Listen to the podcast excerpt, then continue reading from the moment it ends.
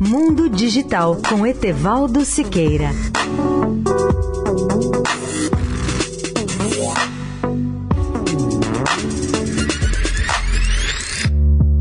Olá, amigos da Eldorado. A fotografia digital vai passar por profundas e radicais transformações. Uma delas é a chamada fotografia computacional, que refaz as fotos feitas em nossos smartphones.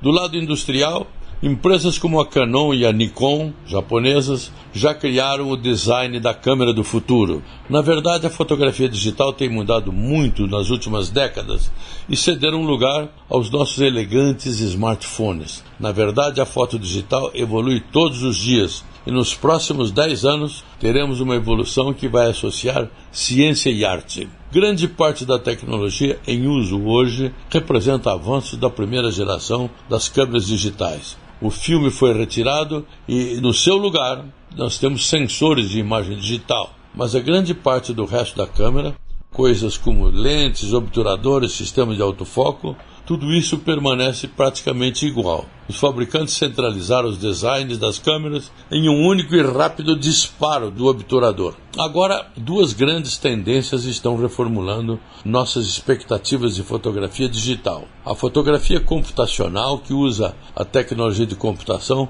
para dar novos aspectos, melhorar as fotos, vai muito além dos limites da câmera ou do smartphone para produzir fotos impressionantes. E depois das câmeras sem espelhos, as chamadas mirrorless, essenciais para filmes do passado, aumenta agora a importância do sensor de imagem, principalmente retira totalmente a função da mecânica tradicional das câmeras. Aliás, as câmeras vão mudar nos próximos 10 anos, muito mais do que mudaram nos últimos 10 anos, segundo prevê Lau Norgard, que é vice-presidente de pesquisa e desenvolvimento da Phase One.